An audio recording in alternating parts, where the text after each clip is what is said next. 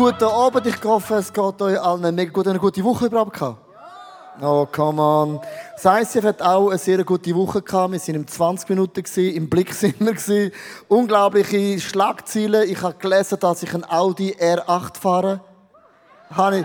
Die Leute wissen über mich Sachen, die ich selber weiß. Also ich finde, so Kommentare in den Zeitungen, finde ich, ich lese das mega gerne, weil ich finde es so spannend, dass die Leute über dich schreiben und denken, habe ich gerne gewusst, dass ich jetzt noch ein Audi fahre.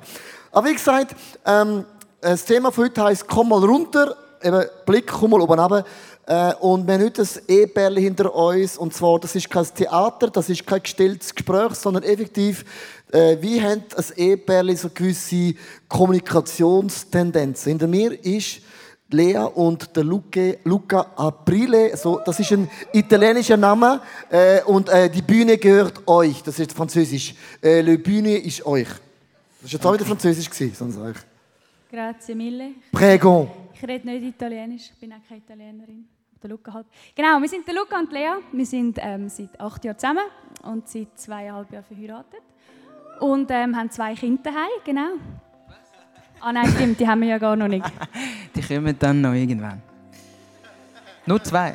Ganz gut. Genau, wir sind gefragt worden, ob wir ein bisschen über unsere Beziehung erzählen können, also wie wir mit Streit äh, umgehen. Und wir haben gemerkt, wir sind ziemlich verschieden, was das Thema anbelangt. Ja, also eigentlich das Gegenteil. Der Luca ist ganz ein ruhiger, also eher ein ruhiger. Er hat gar nicht gerne, wenn es laut wird, ähm, wenn man streitet oder diskutiert. Er tut grundsätzlich die Sachen nicht gerne ansprechen ähm, und versucht immer alles möglichst smooth zu behalten. Genau. Eben, und Lea ist eigentlich genau das Gegenteil. Ähm, also sie ist emotional, ähm, impulsiv, und sie kann auch sehr laut werden. Also ich bin manchmal erstaunt. Also für sie ist es wahrscheinlich immer noch äh, flüstern, aber für mich ist es schon recht laut. Ich denke manchmal, wow, was für ein Volumen, das mir da entgegenkommt.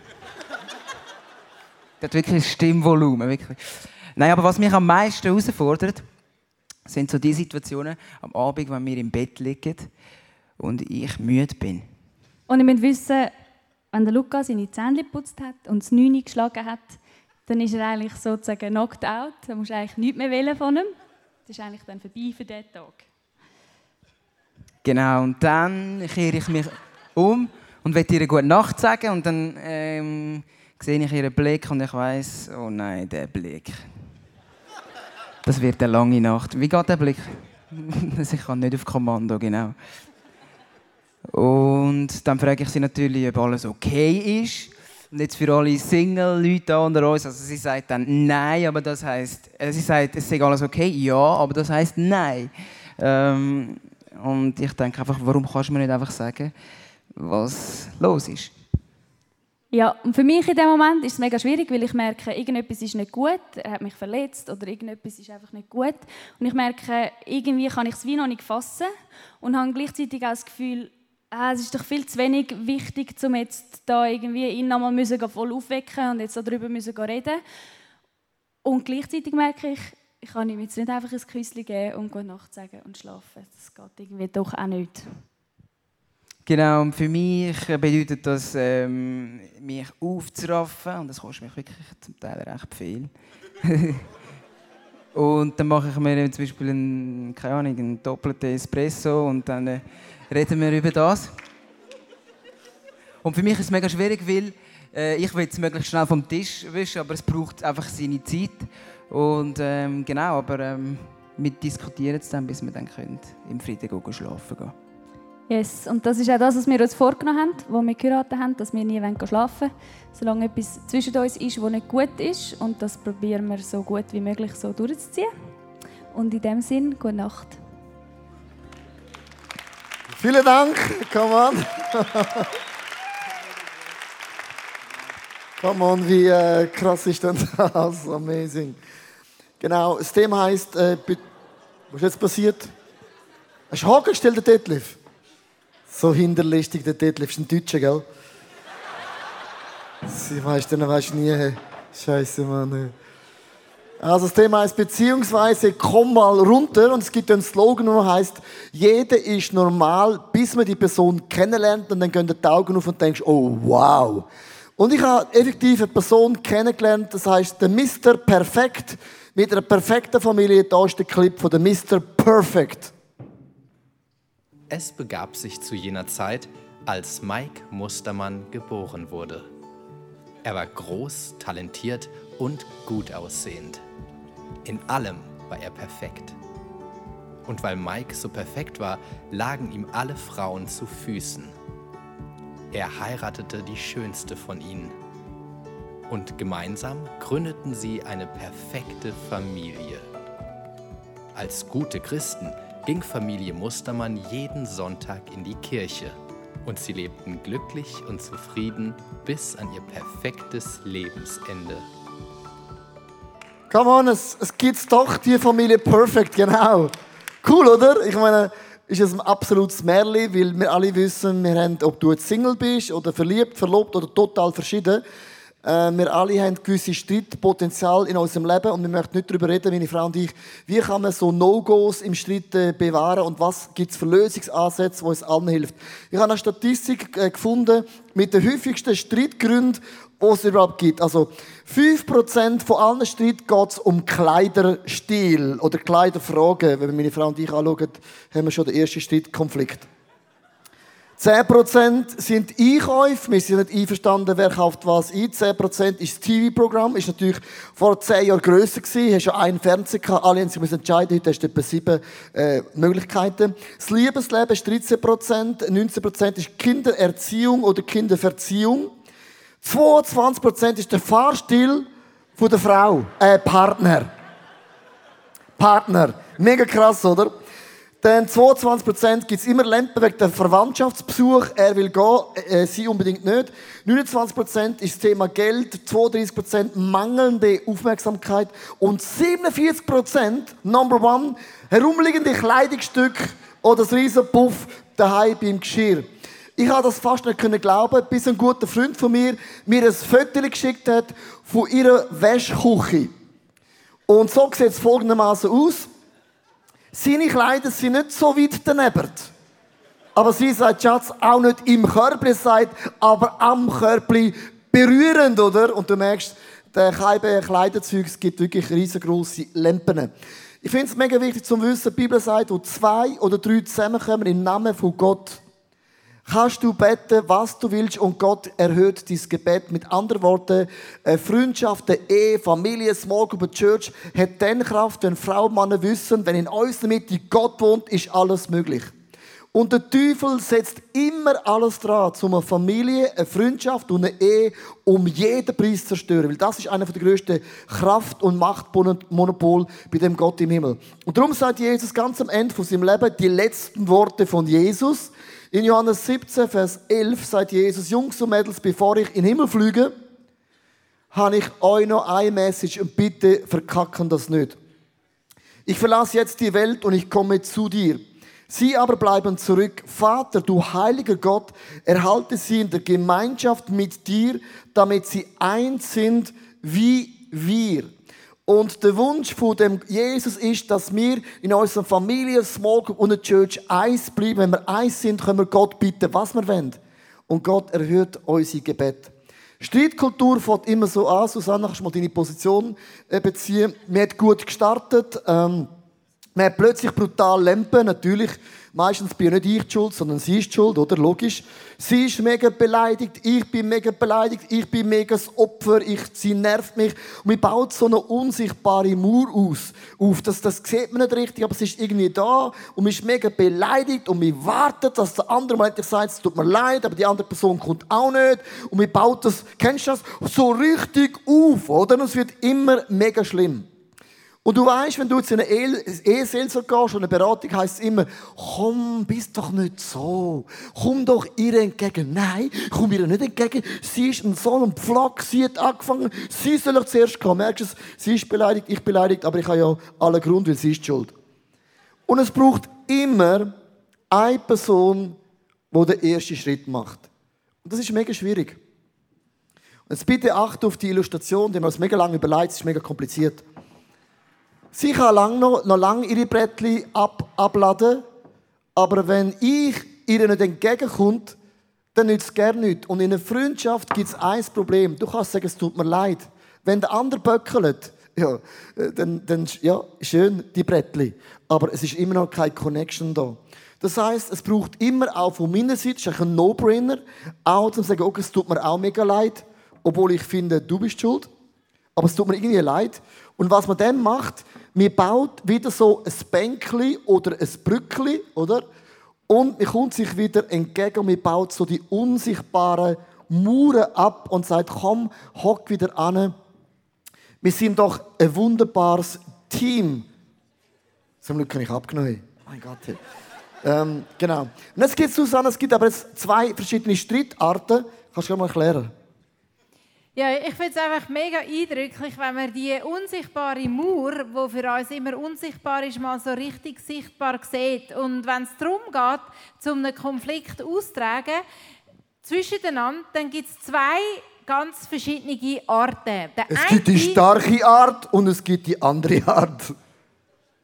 Die einen, das sind die aggressiven, die, die lieben es zum Zuschlagen. Und ich hätte ehrlich gesagt immer gedacht, dass der Leo eher auf der aggressiven Seite ist. Aber heute musste ich das mich anders belehren lassen, weil er sieht eher mich auf der aggressiven Seite. Also das sind die, die zuschlagen, die die Sache ansprechen, die voll drauf gehen. Im Gegensatz zu den anderen, die dann die Inkonsequenten sind. Das sind die, die haben alles innerlich, den ganzen Dialog beieinander, die wissen genau, um was es geht. Aber wenn sie dann vor einem Partner stehen, wissen sie nicht, wie die Sache ansprechen und sind einfach ruhig. Genau, man hat immer das Gefühl, es ist interessant. Also, dass du der bist, fällt mir wirklich schwer zu glauben. man hat immer das Gefühl, meine Frau schaut ja so blond, so ein mega liebes Engel, lächelt alle. Alle haben sie mega gerne ICF, oder? Dabei ist sie die daheim, die tut wie eine Sau, oder? Und, und ich bin der, eigentlich der, was der Leo sicher so ein mega schlimmer Vater ist, schlägt immer rein, schau mal, so seine Postur schon, kommen nicht nach, oder? Und ich bin daheim eigentlich der Engel Gottes. Genau der Ausgleich. Ich möchte mal bewusst noch gesagt für alle, die das Gefühl haben, der Leo ist sicher, also genau. Aber das ist jetzt nicht negativ, das ist jetzt einfach dein Stil, den du ausgewählt hast. Und ähm, ich habe einen anderen Stil. Und wie gesagt, es gibt manchmal aber auch, wo beide, wo beide aggressiv sind, dann klopft es einfach wie eine Sau. Es gibt auch das Inkonsequente, ja. beide, wo heisst, streit du, streit ich, ich mag nicht streiten. Und man hat einen mega einen stillen Kampf, oder? Man sagt so nicht, aber es ist putzehässig. Und es gibt aber auch eine Kombination von beidem. Und es ist mega wichtig, dass du herausfindest, welche Streitart bist du. Es gibt nicht richtig oder falsch, sondern es ist einfach, es gibt zwei verschiedene Stile. Wir möchten mit euch zusammen vier No-Gos anschauen. Und es ist mir mega wichtig, wir, wir gehen auch nicht an erstens, zweitens, drittens, sondern wir gehen auch wie eine Popcornmaschine. Wir gehen auch mega viele Ideen und nimm das raus, was dir hilft, in deinem Leben weiterzugehen. Erstens No-Go, wo Leute sagen, bloß nicht streiten wollen. Es gibt Leute, die sagen, ein guter Christ streitet nicht, hat den Heiligen Geist in sich und der streitet nie.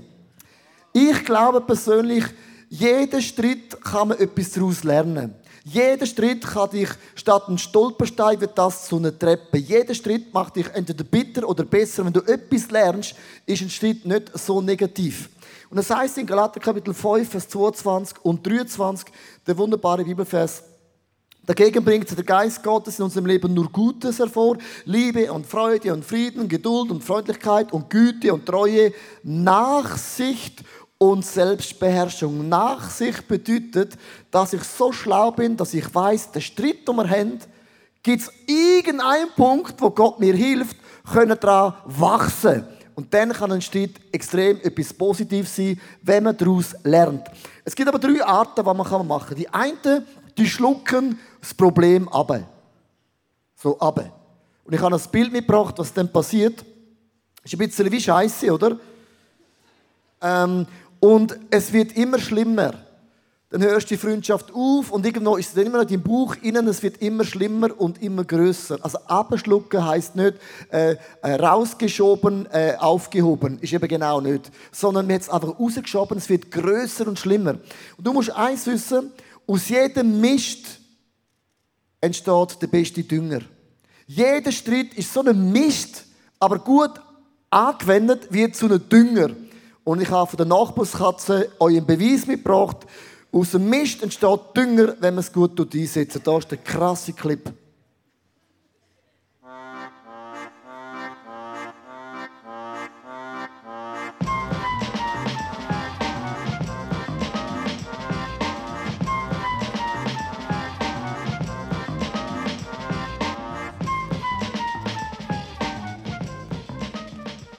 Come on, cool, oder? Yeah, schöne Blumen sind daraus geworden. Also abschlucken ist eine Variante, wie man es nicht machen sollte. Die zweite ist rausschieben.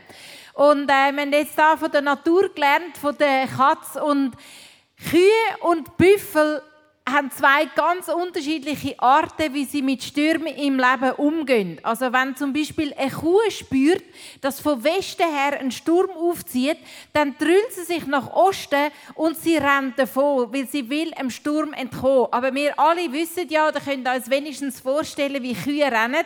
Nicht sehr geschickt, nicht sehr schnell und auch nicht sehr ausdauernd. Und so passiert es, dass der Sturm gleich mal die Kühe einholt und sie rennen miteinander. Was das bedeutet, ist folgendes, dass die Kühe am längst möglichen in dem Sturm drin sind, weil sie ja quasi mit dem Sturm davor rennen.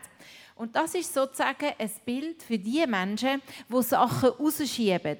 Das bedeutet zum Beispiel, wenn du finanzielle Probleme hast und versuchst, Rechnungen irgendwie zu zahlen und denkst, es kommt dann schon wieder, bist du wie so eine Kuh und du, und du rennst im längst möglichen ähm, Schmerzpart inne. Oder das Gleiche ist, wenn du gesundheitlich angeschlagen bist. Man kann jetzt dies und das und das und jenes beschuldigen, aber das ist eigentlich nur ein Rausschieben und bedeutet, es ändert sich gar nichts. Und genau das Gleiche gilt auch in Beziehungen, seien das Freundschaften oder mit daheim oder am Arbeitsplatz. Es wird immer nur noch länger. Und das bedeutet, ähm, man verhalten sich wie eben Kühe. Also du hast gesagt heute Morgen... Von dort kommt der Spruch, er bist doch nicht so eine blöde Kuh. Ja, jetzt ist der Spruch entschuldigt. Und das Rätsel aufgelöst um den Spruch. Aber es gibt ja auch noch Büffel. Büffel, die verhalten sich ganz anders. Wenn sie spüren, dass ein Sturm aufkommt, dann bleiben sie stehen und sie drüllen sich in die Richtung vom Sturm. Und wenn der Sturm da ist, dann rennen sie los in den Sturm hinein. Und das bedeutet, dass sie am kurzmöglichsten von der ganzen Zeit im Sturm drinnen sind, wie sie im Sturm entgegenrennen. Und das ist eigentlich ein Vorbild, wenn es darum geht, Konflikte zu lösen. Nicht rausschieben, sondern ansprechen. Keine blöde Kuh sein, sondern ein Büffel. Wir packen das an. Das Dritte ist, man kann Sachen auch verdrängen. Und zwar, wenn man Streit hat, irgendwo, dann gibt es ja immer so eine innere Stimme oder der Heilige Geist, der zu dir redet. Aber es gibt aber auch den Teufel, der zu dir redet. Und ich habe einen Clip mitgebracht, dass du merkst, in was für eine Spannung stehen wir eigentlich, wenn ein Konflikt entsteht in unserem Leben. Armer Leo, du bist echt das Opfer. Du hast recht, schau dir die Person doch mal an. Also du brauchst wirklich nichts ändern. Hey Leo, wenn du willst, kannst du an dieser Situation jetzt wachsen. Hast du dich schon einmal in die andere Person reinversetzt? Wenn du willst, kann ich dir Liebe für diese Person schenken. Also das ist der Konflikt, wo wir drin sind. Wir kennen das alles, so zwei Stimmen kommen, bin ein Man, löst das, stell dich, pack das an. Wie gesagt, verdrängen bringt nichts, abschlucken nicht nichts, davor säckeln nicht nichts, sondern lass uns wirklich den Konflikt abpacken. Wir haben so vier Lösungsgedanken mitgebracht und vielleicht der eine oder andere spricht dir an. Erstens, entwickle eine Konfliktkultur. Das muss man lernen. Also, wo wir geheiratet haben, wir, wir, wir streiten nie. Wir nie streiten. Wenn meine Frau von Anfang streiten, dann laufe ich davon und sage, du, wenn du wieder fertig bist mit deinen Scheisslaunen, äh, dann komme ich wieder. Und sie macht das Gleiche auch. Das heißt, wir haben noch nie einen Streit gehabt, aber wir haben so nie ein Problem haben wir auch nie gelöst, oder? Und wir müssen lernen, gell, Susanne? Wir müssen lernen und wir sind dran am Lernen, wie streiten denn wir? Dass es gewinnbringend kann sein. Und es gibt so drei verschiedene Gedanken, zum Beispiel Ampelprinzip. Das Ampelprinzip bedeutet, wenn du Streit hast, es gibt Rot und Grün. Der, der Grün hat, der Frieden und der, der Rot hat, muss stoppen. Der muss auf der Schnur heben. Und wenn du natürlich mega verrückt bist, denkst du immer, hey, warte, wenn ich grün habe, dann bin ich dann dran. Aber wir warten so lange, bis die andere Person fertig ist und dann habe ich grün und du hast rot. Das nennt man das Ampelprinzip, dass jeder auch genug zum Wort kommt. Und das andere Prinzip ist? Das Küchenwecker-Prinzip. Hast du von dem schon mal gehört? Also jeder von uns kennt die Eieruhr. Und der Trick ist jetzt, dass man die Eieruhr auf 15 Minuten stellt. Und das bedeutet, der links und der rechts kann recht entspannt sein, weil man weiß, Zeit läuft irgendwann ab. Das bewahrt den anderen davon, ähm, dass er sich wiederholt und wiederholt und wiederholt und drüllt und drüllt und anfängt zu lernen. Weil er weiß, er hat 15 Minuten Zeit. Ich, der zuhören zum Beispiel, weiß, es beschränkt sich einfach auf 15 Minuten und somit mehr oder weniger aufs Wesentliche. Und das kann auch recht hilfreich sein. Wir hatten vor drei Wochen so ein bisschen Streit gehabt, also sie mit mir und ich mit ihr. Und dann sagt Susan zu mir, du hast schon zum sechsten Mal sagst genau das Gleiche. Ich habe den Punkt verstanden. Und ich habe gesagt, nein. Und ich gehe zum siebten Mal in die gleiche Runde. Und das Prinzip heisst, Zeit ist vorbei. Und das hilft extrem zu überlegen, was ist wirklich der Punkt. Und wenn es zu wenig Zeit ist, musst du auch schneller schnurren. Dann das andere ist äh, Streitspaziergang. Ich habe von Freunden gehört, ich habe nur gehört, ich, ich habe das noch nie selber gemacht, dass wenn sie streiten, gehen sie spazieren. Und das muss scheinbar mega entspannend sein, weil du weißt, immer die Nachbarn können auch mitlosen. Also das sind so vier Gedanken. Äh, No-Go Nummer zwei ist gewinnen wollen. Es bringt nichts, wenn du gewinnst und die andere Person verliert. Nützt nichts. Also, wenn meine Frau verliert, habe ich auch verloren. Wenn sie gewinnt, habe ich auch gewonnen. Und in Galater 5, 14 bis 15 steht folgendes geschrieben, ein ganz krasser Bibelvers. Denn wer dieses eine Gebot befolgt, liebe deinen Mitmenschen wie dich selbst, also deine Frau, deine Mann, deine Small Group, deine Church, deine Kinder, hat das ganze Gesetz erfüllt. Wenn ihr aber wie wilde Tiere übereinander herfallt, dann passt nur auf, dass er euch dabei nicht gegenseitig frisst. Also in einem Streit gibt es nie einen gewonnen und der andere verloren. Das ist never ever äh, äh, Fundament.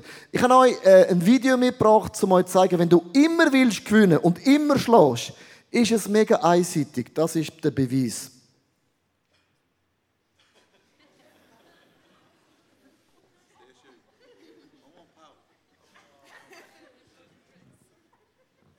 Das ist der Paul. Merkst du, das ist, das ist, das ist keine Streitkultur. Der andere schlägt immer, der andere hebt immer an. Dann haben beide nicht gewonnen. Und, und Lösung äh, Nummer eins ist, ist mega, mega wichtig, äh, wir haben von Anfang weg gesagt, und das ist mega wichtig, wenn du deine Freundschaft mit Wert definieren. Wert bedeutet nicht, dass du all das genau so lebst. Wert bedeutet, ich möchte so werden. Dort möchte ich angehen. Die zehn Gebote sind nicht geschrieben worden, damit du und ich alles genau erfüllen, sondern es ist ein Wert, dort möchten wir an. Dort, das ist unser Ziel. Und einer von unseren Werten, die wir haben, ist, wir sind ein Team total verschieden, total anders. Ich bin mehr so äh, der liebvolle äh, Streitstil, du mehr aggressiv, das spielt keine Rolle, es gleicht sich ja aus am Schluss. Aber wir sind ein Team. Ich habe mich entschieden, ich werde meine Frau besser machen als ohne mich. Und sie sagt, ich mache den Leo besser als ohne mich. Das, wir sind ein Team. Ja, das ist das eine, das Team sein. Das andere ist, dass wir versuchen, den anderen zu verstehen. Also Versuchen. Versuchen, genau. Leo sein Job ist ein spezieller Job für mich und ich habe nicht verstanden, wie sich es anfühlen am Samstagabend, bevor er am Sonntag predigt hat, bis zu dem Zeitpunkt, wo ich selber vor einer Predigt gestanden bin am Samstagabend, habe ich erst richtig gespürt, wie sich anfühlt, wenn man am Sonntag predigt hat. Oder eines Tages ist der Leo gekommen und hat gesagt, hey, im Fall, äh, wir können nicht mehr telefonieren unter dem Tag. Ich habe schon zu viel Gespräche und das ist recht ablehnend mir gegenüber gekommen. und ich habe gedacht, hey, nein, das darf doch nicht wahr sein. Jetzt hat er Zeit für mit jedem anderen zu schwätzen, aber wenn es um mich geht, hat er keine Zeit mehr. Bis zu dem Zeitpunkt, wo meine Tage selber so voll sind mit Sachen, die ich überlegen musste, mit Sitzungen, habe ich realisiert, dass ich jetzt auch keine, also wie viel Energie das es braucht, um jetzt noch ein Telefon zu machen mit jemandem, wo man ja trotzdem am Abend sieht. Und es gibt ein Indianersprichwort, das heißt, bevor du nicht zwei Wochen in dem Mokassin von deinem anderen, von einem anderen gelaufen bist, sollst du nicht kritisieren. Und es tut so gut, wenn man sich kann in die Lage versetzen vom anderen und einfach mal fühlt, wie er fühlt und spürt, wie er spürt. Das, das bewirkt Wunder. Also wir können mal kurz den Platz tauschen, um das ganz kurz zu illustrieren. Das ist eine ganz krasse Illustration. Wow, der Paul sieht von dort total anders aus, genau. Merkst du, dass man, man Position äh, geswitcht und es gibt eine andere Sache, entwickeln immer eine Vision. In jedem Streit muss es der Best Miracle Case geben. In jedem Schritt muss es ein, ein Wunder passieren. Das ist mir mega wichtig. Wir sind, glaube vor zwei Wochen sind wir so eine Movement Retreat mit, äh, glaube drei oder vier anderen Ehepärchen mit im Restaurant Pumpe voll. Und unsere Aufgabe war im Restaurant, was ist das Number One No-Go in eurer Ehe? Da, wo wir preached haben. Und ich musste anfangen, äh, weil ich bin der Leiter gesagt, Leo, du fährst auch, du bist äh, Vorbild, du musst gerade mal anfangen. Und ich habe dann gesagt, meine Frau ist ein neben dran geguckt und gesagt, was mich mega verrückt macht seit Jahren, ich sage dir etwas und du hörst mir nicht zu. Wenn ich dir sage, ich will Gala-Äpfel, dann ist es nicht Granny Smith, dann ist es einfach Gala, ist G-A-L-A, Gala. Und meine Frau hat den Größe, einfach einen anderen Äpfel zu kaufen. Äpfel ist Gut, nicht gleich weil, Äpfel. Weil der Leo glaubt, er hat mir gesagt, es sei nur Gala. Also ich habe in 25 Jahren gebraucht, bis ich kapiert und verstanden und bei mir angekommen ist, dass du wirklich Gala meinst. Und dann habe ich mir überlegt, was, was, was läuft bei dieser Frau? Sorry, ich leite ICF Zürich, ich bin klar, ich habe eine Small Group, ich, ich bin im TV, ich bin wie ein General, wenn ich etwas will, ich sage es klar und deutlich und du bist die einzige Person in meinem ganzen Universum, wo Gala Äpfel versteht, also Option von Äpfelarten und ich bin fast geflippt. Willst du nicht hören, kannst du nicht hören oder verdrängst es? Ja, also ähm, wenn man den anderen so No-Gos sagt, und das gibt vielleicht die eine oder andere, wo das in dieser Woche auch ausprobiert hat, es geht irgendwie noch recht das Eingemachte, weil man sich plötzlich muss selber Fragen stellen was eigentlich abgeht. Dann habe ich mich in dem, das war unsere Aufgabe, ich musste dann mich in Susanne, ihre Position, in, wie, wie fühlt sie sich, wenn ich sage Galenöpfel? Und dann habe ich mir überlegt, vielleicht versteht sie es nicht richtig. Aber dann ist sie wirklich die einzige Person, die ich kenne, die mich nicht versteht. Und ich merke, meine Frau, die braucht einen so einen klaren Befehl. Wie einen eingeschriebenen Brief, wo drauf steht, Gala, Punkt. Und so rede ich jetzt mit ihr. Ja, also ich glaube, das ist der Moment, wo wir zum nächsten Punkt übergehen. Ähm, genau. Wir haben ja noch ein paar andere. Jetzt weicht sie aus, siehst du, das ist immer genau. Nein, nein. Immer, genau. Nein. Ähm, der, nächste, der nächste Punkt sind Du-Botschaften. Also das kennen wir ja alle von irgendwo und irgendwie. Ich möchte einen Bibelvers vorlesen, der steht im Galater 5, Vers 17 und da heißt denn eigensüchtig wie unsere menschliche Natur ist, will sie immer das Gegenteil von dem, was Gottes Geist will. Doch der Geist Gottes duldet unsere Selbstsucht nicht. Beide kämpfen gegeneinander, sodass ihr das Gute, das ihr doch eigentlich wollt, nicht ungehindert tun könnt. Und ich glaube, das ist auch etwas, was heute Abend schon ein bisschen rausgekommen ist. In einer Partnerschaft, in Beziehungen, egal ob das in deiner Familie ist, deinem mit deinem Partner, in der Schule, in der Lehre, in der Arbeitsstelle, wo auch immer. Das ist ein Kampf, da geht etwas ab. Da spielt sich mehr ab, weder dass man mit den natürlichen Augen kann sehen kann. Und du Botschaften ist so etwas, da spielt sich auch mega viel ab. Wir alle kennen du Botschaften. Das sind so Botschaften wie zum Beispiel Nie bist du da. Nie bringst du den Küder raus. Immer lässt du das Licht brennen. Immer lässt du den WC-Deckel oben. Du hörst mir nie zu. Du unterbrichst mich immer. Und du bringst mir nie etwas. Aber weißt du, was die Du-Botschaften machen, ist, die stellen den Schuldigen da an und sagen, du bist schuld und sie, und sie machen den Graben. Ich bin da und ich bin nicht schuld und ich bin auch nicht falsch, aber du, du hast den Fehler, du bist falsch und es macht den Graben. Aber wenn wir Ich-Botschaften machen, dann macht das so einen riesen Unterschied. Zum Beispiel, wenn ich sage, Leo, du, du duschst nie und, und äh, du bist ein bisschen ein Schmuddel und du, dann baue ich einen Graben. Also ja, ich meine, ich kann ja auch ich habe ja auch meine No-Gos. Es ist ja nur ein theoretisches Beispiel, das du bringst, oder? Genau. Also, ich meine, die glauben nachher das effektiv da unten, gell? Der Punkt ist, wie würde es das tönen, wenn ich das mit einer Ich-Botschaft formuliere? Und was passiert, wenn ich sage, du hast geduscht, du, du bist ein bisschen grusig, dann baut das dann baut das einen Graben auf. Aber wenn ich sage, ich kann mich weniger gut öffnen, wenn du nicht duscht hast, Sehr, Dann- sehr unvorteilhaftes Beispiel, das du gerade bringst. Aber spüren ihr das? Ja, mega Dann spür's. strecke ich ihm die Hand entgegen und ich gebe ihm eine Chance, dass er mir seine Liebe kann beweisen kann. Und Total. Das ist, das ist mit den Du-Botschaften so. Ich habe zum Beispiel gestern müssen meinen Jungs sagen, apropos Müll raustragen und, und Teller versorgen, habe ich gesagt, Jungs, ich wünsche mir ein schönes Heim mit euch. Wir haben ein schönes Heim.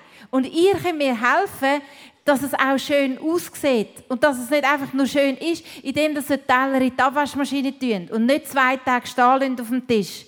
Und das ist der Unterschied von Du-Botschaften. Du räumst die Maschine nie ein. Das, das, das macht zu. Und wenn ich sage, hey, lass uns ein schönes Heim haben, lade ich sie ein. Das Zweite ist, dass du ähm, immer der Person in die Augen schaust, in dem Sinn. Ich glaube, es ist nicht so weise, einen Streit äh, auszuführen per Telefon, per WhatsApp oder Social Media oder einen Brief. Ich weiß, es gibt viele, die machen Schluss per WhatsApp. Kann man machen, muss man aber nicht so machen. Ich, kann man machen, muss man nicht so machen. Ich glaube einfach, wenn man jemand in die Augen schaut, dann ist man wirklich, das, that's a man. Du schaust jemand in die Augen und es gibt zwei Sachen. Erstens, du siehst die Schöpfung von Gott und zweitens, aus diesen Augen schaut der Heilige Geist. Und ich glaube, wenn man jemand in die Augen schaut, das ist ganz eine andere Dimension als per Telefon oder WhatsApp. Und das ist eine Kultur, man sagt, wir streiten nicht am Telefon und auch nicht WhatsApp, auch nicht, auch nicht FaceTime, sondern wenn wir uns real sehen, dann legen wir die Scheiße auf den Tisch und wir besprechen das und finden eine Lösung. Ja, und das Letzte in dem Punkt ist, dass wir nicht aus einer Mucke einen Elefant machen. Gell? Dann sehen wir so den Socken, der nicht im Korb ist, sondern neben dem Korb. Und mit dem einen Socken sehen wir schon die tausend anderen Socken, die auch noch werden, neben dem Korb und nicht im Korb sein. Und so macht man aus einer Mucke einen Elefant. Aber was eigentlich der Punkt ist, dass man sich ja nicht ernst genommen fühlt mit dem Bedürfnis, das man hat. Und das ist eigentlich der Punkt. Das letzte No-Go ist laut werden. Und mit laut werden ist eigentlich nicht unbedingt das Problem, sondern es ist mehr die Wortwahl, die dann zu einem Problem werden kann. Und zwar in Sprüch 21, Vers 23 heißt: Überlege deine Worte und dir bleibt viel Ärger erspart. Kann ich nur das Amen hören. Weil im Psalm 52, Vers 4 heißt, mit deinen Worten verletzt du den anderen wie mit einem scharfen Messer, du Lügner. Mit anderen Worten, ähm, die Wortwahl, wo man auswählt in einem Streit, ist voll nicht ganz unbedeutend. Warum? Weil Gott hat mit, mit, mit Wörtern Himmel und Erde erschaffen. Wörter haben eine Schöpfungskraft. Man sagt ja, mit dem Wort hat Gott Himmel und Erde erschaffen, alles andere ist made in China. Und mit Wörtern kannst du auch jemanden dermaßen verletzen, wo du Jahre später dich noch genau an die Wörter kannst erinnern. Und darum haben wir uns gesagt, wenn wir streiten, ist es mega wichtig, dass unsere Wörter nicht unter die Gürtellinie gehen. Dass wir nie sagen, du blödes Huhn, du blöde, blöde Kuh, sondern lass uns streiten mit einer hohen Würde und auch hohen Level. Lösung Nummer eins ist, acht auf deine Wortwahl. Ich bin vom Typ, wenn ich streite nicht gern, aber wenn ich streite, werde ich brutal emotionell. Brutal laut. Brutal. Also bin ich kein Schweizer mehr, dann bin ich mehr Latino. Mega laut und mega intensiv. Und ich habe gemerkt, dass ich laut und intensiv werde, ist nicht das Problem. Das, das ist einfach so.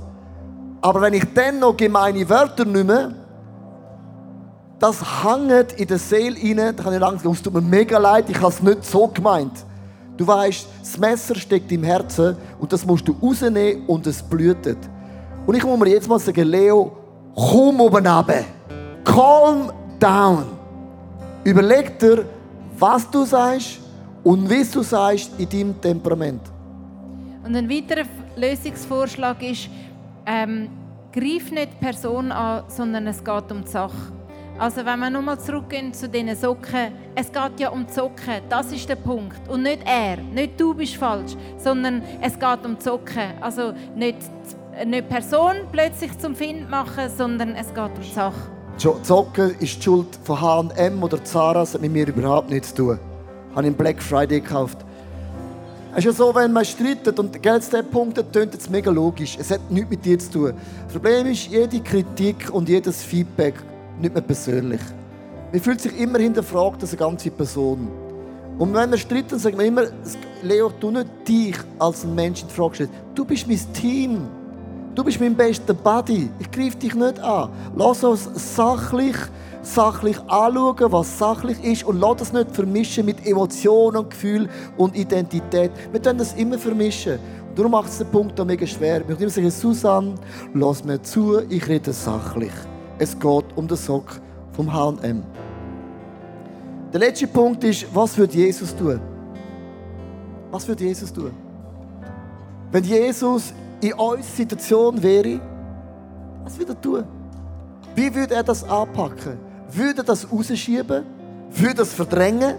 Und wenn er es anpackt, wenn und wie will es Jesus machen. Und genau dort setzt der prophetische Geist ein. Gott hat uns einen prophetischen Heiligen Geist gegeben, der uns kreativ und innovative Gedanken gibt. Aber lass die Sonne nicht untergehen im Streit, im Zorn. Weil auch eine Nacht darüber schlafen macht es nicht besser, sondern du tust dir etwas ankultivieren. Und es macht es von Tag zu Tag schwieriger, irgendwann auch das auf den Punkt zu bringen. Die Band äh, ist auf der Bühne und wir möchten euch heute einladen. Wir müssen uns bewusst in dieser Serie, äh, es ist eine mega breite Spannung von Single, von Freundschaft, von Ehe, Leute, die total verschieden sind, bis zu Scheidungen, bis zu Leuten, die ihren Partner verloren haben. Und wir haben also gesagt, lass uns einfach drei Wochen uns Gedanken machen über Freundschaft. Das ist auch in der Small Group ist das der Fall, im Ministry, deiner Familie, auch wenn du Single bist mit deinen Buddies, es ist immer das gleiche Prinzip.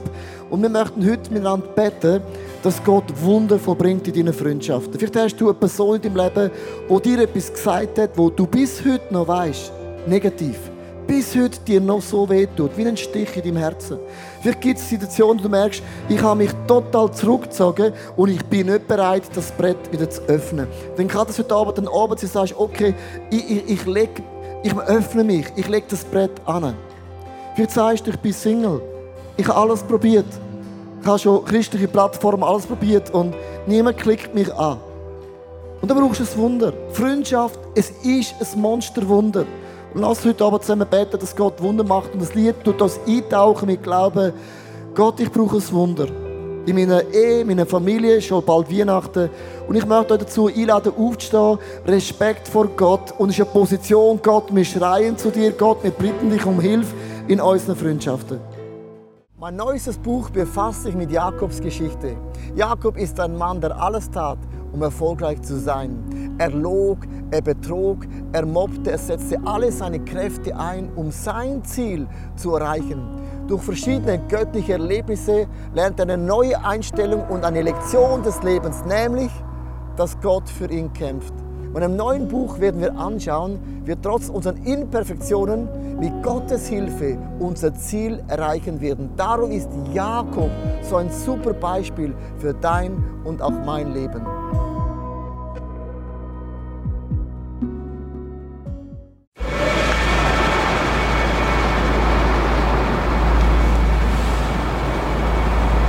Manchmal frage ich mich, wenn alles andere versagt und zerbricht, was bleibt zurück? Warum sind wir von überall hierher gekommen? Weil am Ende vom Tag nichts anderes Bestand hat. Wie würde das aussehen? Was wären die Konsequenzen von etwas so Radikalem? Wie würde es aussehen, Jesus tatsächlich zu folgen?